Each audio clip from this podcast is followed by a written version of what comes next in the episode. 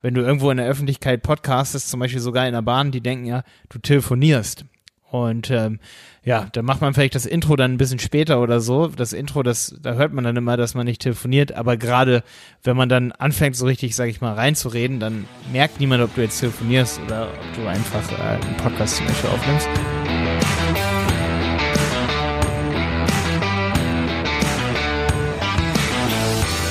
Schön, dass du wieder dabei bist bei einer neuen Wenig Zeit für Effekt Podcast Folge. Heute geht es um das Thema, dass man immer und überall Content produzieren kann, zum Beispiel auch Stories oder ja, Bildmaterial und am Anfang schämt man sich so ein bisschen dafür, aber es gibt ein paar Tricks und man muss manchmal auch so richtig üben und lernen, dass man das trotzdem einfach machen kann. Und was man da so gegen unternehmen kann, das erkläre ich dir in dieser Folge. Und jetzt geht's los.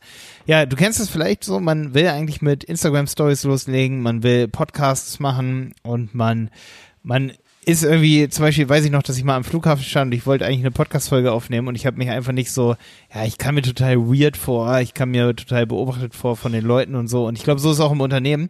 Alle wollen irgendwie immer Social Media machen und Content produzieren und so. Worüber übrigens unser neuer Content-Produzenten-Podcast, der am 15. Juni rauskommen wird, ähm, das ist das Veröffentlichungsdatum für den Content-Produzenten-Podcast, wo es schon vier Folgen gibt, wo es ja im Grunde genommen darum auch geht, wie kann man mehr Content für sich produzieren, äh, wie kann man vor allen Dingen so ein bisschen protokollieren, während man Dinge tut auch schon, wie sie im Entstehungsprozess sind. Das sind nämlich oft die wichtigsten Dinge. Also viele sagen immer so, ja, meine Homepage ist gerade noch im Aufbau und erst wenn die Homepage fertig ist, dann werde ich Content produzieren, dann werde ich Leute zur Homepage hinschicken. Das ist aber total der falsche Gedanke. Eigentlich solltest du auch schon vorher Content produzieren, bevor sie fertig ist, weil gerade wenn sie dann fertig ist, dann sind so viele Fehler da und wenn du noch eine alte hast, die funktioniert, dann schick lieber da erstmal Leute hin, weil die funktioniert ja. also man sollte da ein bisschen an seinem Mindset arbeiten und auch sagen, ja, das, was die Menschen sehen wollen, ist eigentlich der Prozess, wie etwas entsteht. Es ist immer langweilig, wenn man direkt was sieht, was schon fertig ist. Das ist super langweilig, da ist kein Spannungsfeld da, das ist nicht cool. Also ne, versucht die Menschen mal mitzunehmen und da gibt es einfach auch coole Formate wie zum Beispiel eben Podcasts, wo man regelmäßig Inhalte publishen kann, wo man regelmäßig, sag ich mal, über Produkte informieren kann oder gerade wenn es ein News-Podcast ist, zum Beispiel zu einer bestimmten Produktgruppe, ähm, da kann man regelmäßig Content machen, aber den muss man ja auch regelmäßig schaffen. Deswegen muss man sich selber dann überwinden, auch an, ich sag mal, öffentlichen Orten Fotos zu schießen, wenn es zum Beispiel für ein Cover ist, ähm, oder auch einen Podcast aufzunehmen, sich einfach hinzusetzen und da rein zu labern. In so ein Mikrofon, zum Beispiel ein Lavalier-Mikrofon, das man dabei hat. Und ich kann dir sagen, das habe ich gerade so die letzten Wochen hier im Büro festgestellt. Ich sitze jetzt gerade zum Beispiel, die touren alle in der Küche rum. Ich habe meinen Platz gerade geändert und muss jetzt hier damit klarkommen, dass alle mir zuhören, während ich so eine Podcast-Folge mache.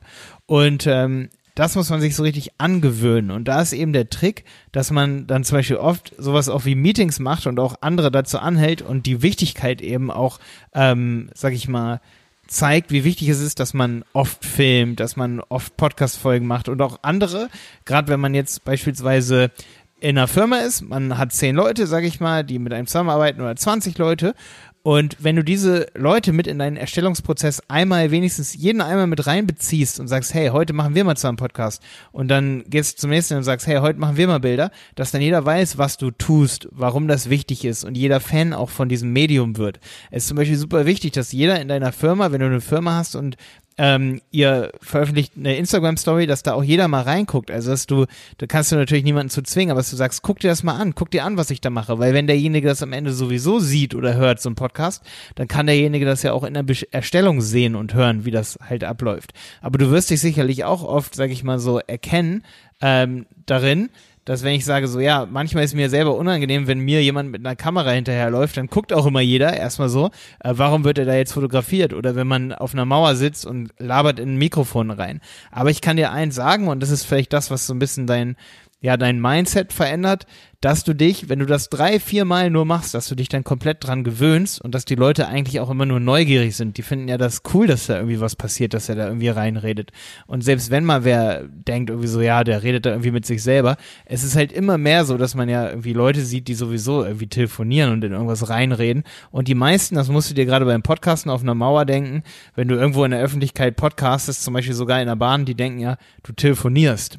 Und ähm, ja, dann macht man vielleicht das Intro dann ein bisschen später oder so. Das Intro, das, da hört man dann immer, dass man nicht telefoniert. Aber gerade wenn man dann anfängt, so richtig, sag ich mal, reinzureden, dann merkt niemand, ob du jetzt telefonierst oder ob du einfach äh, einen Podcast zum Beispiel aufnimmst. Und gerade wenn du Bilder beispielsweise machst, ähm, da gewöhnt man sich übelst schnell dran, das kann ich dir auch sagen, dass wenn dir jemand hinterherläuft und Bilder von dir macht, ähm, das ist beim ersten Mal irgendwie ein bisschen weird, aber das beim zweiten Mal kann man sich da komplett dran gewöhnen. Und je mehr du eben alle damit einbeziehst, gerade wenn du immer Leute um dich rum machst, äh, hast, dann ähm, wirst du halt selbst sicher darin, das immer und überall zu tun. Auch sowas wie Videos aufnehmen. Ich kann mich noch dran erinnern, es gibt dieses T-Jungle-Video auf YouTube. Damals ähm, war ich halt mit diesem Content noch nicht irgendwie erfolgreich oder so oder ich habe damit auch noch kein Geld verdient. Das ging dann allerdings re relativ schnell. Aber ich habe in meiner Wohngemeinschaft damals dieses T-Jungle-Video aufgenommen und es war mir total unangenehm, wenn mich jemand hört, also wenn jemand auf dem Flur so lang gelaufen ist und so.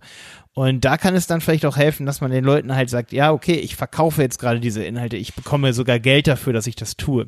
Wenn man sich dann, da, wenn man dann so einen Grund, sag ich mal, vorschiebt und sagt, ja, das kauft jetzt auch jemand ab, sag ich mal, dass ich das hier mache, dann kann jeder so sofort nachvollziehen, auch jeder, der die Vision nicht verstehen kann, dass man da jetzt gerade so Videos am laufenden Band macht, dann würde jeder zu dir sagen, stell dir folgendes Szenario vor, ich, ich du sitzt jetzt gerade zu Hause und, und machst da Homeoffice und du machst gerade sowas wie einen Podcast, dann sagt er erstmal, sag ich mal, dann kommst du dir vielleicht ein bisschen komisch vor. Und wenn du aber, sag ich mal, deinem Partner oder deinen Eltern oder wer auch immer dir dazuhört, wenn du da sagst, ja, da bekomme ich ganz viel Geld für, dann würde jeder sofort sagen so, ja, okay, krass, cool, mach das mal weiter so, das ist ja richtig gut, ja, mach, mach das mal ordentlich, verdiene mal ordentlich Geld. Wenn du aber allerdings sagst so, ja, ich mach das, weil ich einen großen Traum habe und so, ähm, und ja, das ist eine ganz coole Sache, dann wird jeder erstmal skeptisch und sagt so, ja, hm, ob das so cool ist, hat bei mir übrigens früher auch jeder gesagt, so bei meinem T-Jungle-Video, so, da hat jeder gesagt, ja, lass mal Malte machen und so, da mit seinem YouTube-Dingsbums. Ja, und jetzt sind wir halt zwölf Leute so und da leben wirklich Leute von und dann ist es halt auch so, dass man sagt, natürlich muss ich hier Videos machen und jeder kann es irgendwie verstehen. Also, such dir Gründe auf jeden Fall ganz klar auf dem Papier, warum mache ich das? Also, dass du dir das mal so richtig überlegst, das meine ich mit auf dem Papier, dass du sagst, okay, wenn ich jemanden fragt, so, hey, was machst du da? Warum nimmst du da ständig Videos bei dir auf? Dass du sagst, hey, ich werde dafür bezahlt. Ganz einfach. Ganz einfacher Satz. Oder wenn du beispielsweise einen Podcast draus machst, da kann ich dir ganz sicher sagen, du gewöhnst dich dran. Also, du machst es dann irgendwann und, und es ist gar kein Problem so. Das machst du einmal und kommst dir ein bisschen komisch vor und dann beim dritten, vierten, fünften Mal ist das halt ganz natürlich und ist halt gar kein Ding.